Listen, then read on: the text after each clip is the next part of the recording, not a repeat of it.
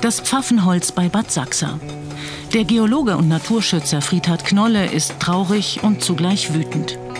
Wieder verschwindet im Südharz ein Stück alter Buchenwald, direkt am Naturschutzgebiet. Ja, wir hören, was hier passiert. Der Steinbruch, der dort äh, die Gipsbrocken zerkleinert. Und man sieht hinter mir die äh, Steinbruchsabbauκante. Das heißt wirklich Zentimeter auf Zentimeter ist hier Naturschutzgebietskante und hier ist die Zerstörung.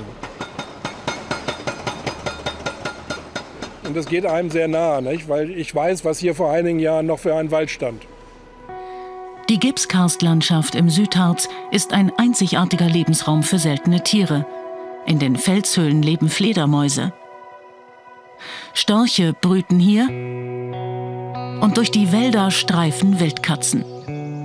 Unter den Buchen wachsen Farne und seltene Moos- und Flechtenarten.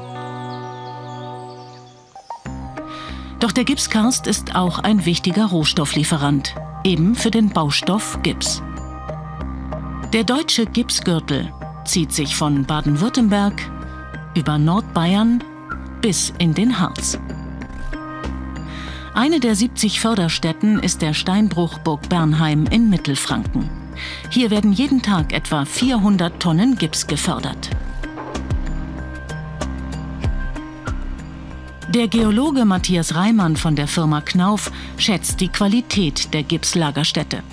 Das Mineral, chemisch Calciumsulfat, ist vor vielen Millionen Jahren entstanden durch Auskristallisierung von Meerwasser. Der sogenannte Kuipergips entstand im Trias zur Zeit der Dinosaurier. So wunderbar. Das ist jetzt Kuipergips, 225 Millionen Jahre alt.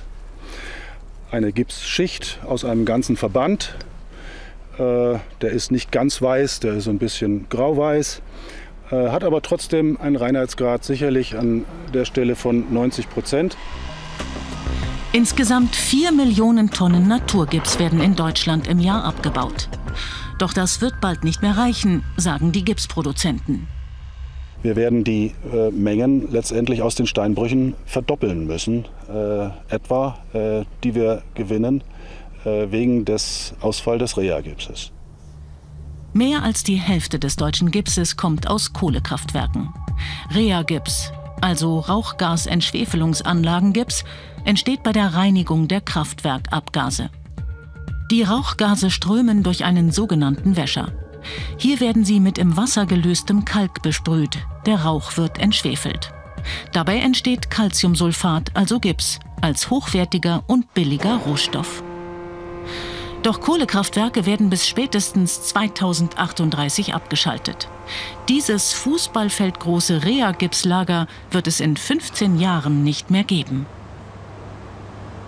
Der Rauchgasgips ist äh, im Durchschnitt sehr viel reiner und er ist vor allem, äh, er fällt sehr homogen an, äh, während im Naturgips je nach Lagerstätte es größere Unterschiede gibt in der Qualität. Wenn das hier jetzt wegfällt, dann müssen wir das allerdings wieder mit vermehrt Naturgips ersetzen. Das will Friedhard Knolle unbedingt verhindern. Der Bund Naturschutz kommt zu dem Schluss, dass die Zerstörung der Natur durch einen Ausbau des Gipsabbaus auch gar nicht erforderlich ist. Wenn es gelingt, eine funktionierende Kreislaufwirtschaft aufzubauen.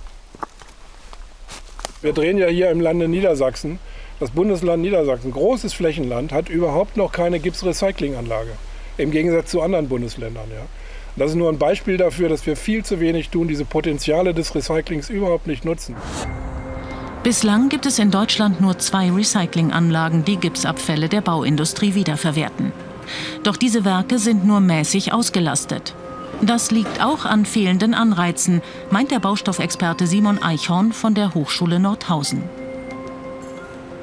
Aktuell werden die Gipsabfälle, die beim Rückbau entstehen, äh, schlichtweg deponiert oder werden ins Ausland exportiert, weil es einfach billiger ist. Um die Gipslücke zu füllen, setzen die Nordhauser Forscherinnen und Forscher vor allem auf eine Ausweitung des Recyclings. Möglichst alle produzierten Gipsstoffe sollen wiederverwertet werden. Auch die Gipsabdrücke der Zahnärzte, wie bei dieser Pilotanlage. Insgesamt könnte über ein Zehntel des Gipsbedarfs aus Recyclinganlagen kommen. Auch Alternativen zu Gipsbauplatten aus Holz, Stroh oder Lehm könnten helfen, den fehlenden Gips zu ersetzen. Aktuell haben wir auf dem Markt äh, insbesondere äh, beispielsweise Lehmbauprodukte, die äh, der Gipskartonplatte oder der, des, dem Gipsbauprodukt nahe kommen. Allerdings äh, haben die ein deutlich höheres Preisniveau und sind daher äh, aktuell nicht äh, konkurrenzfähig. Der Naturgipsabbau ist bisher noch wesentlich günstiger als Recycling und Gipsalternativen.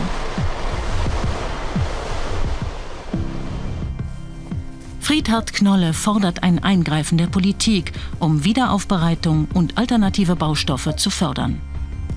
Sonst, fürchtet er, wird von der einzigartigen Gipskarstlandschaft bald nichts mehr übrig sein.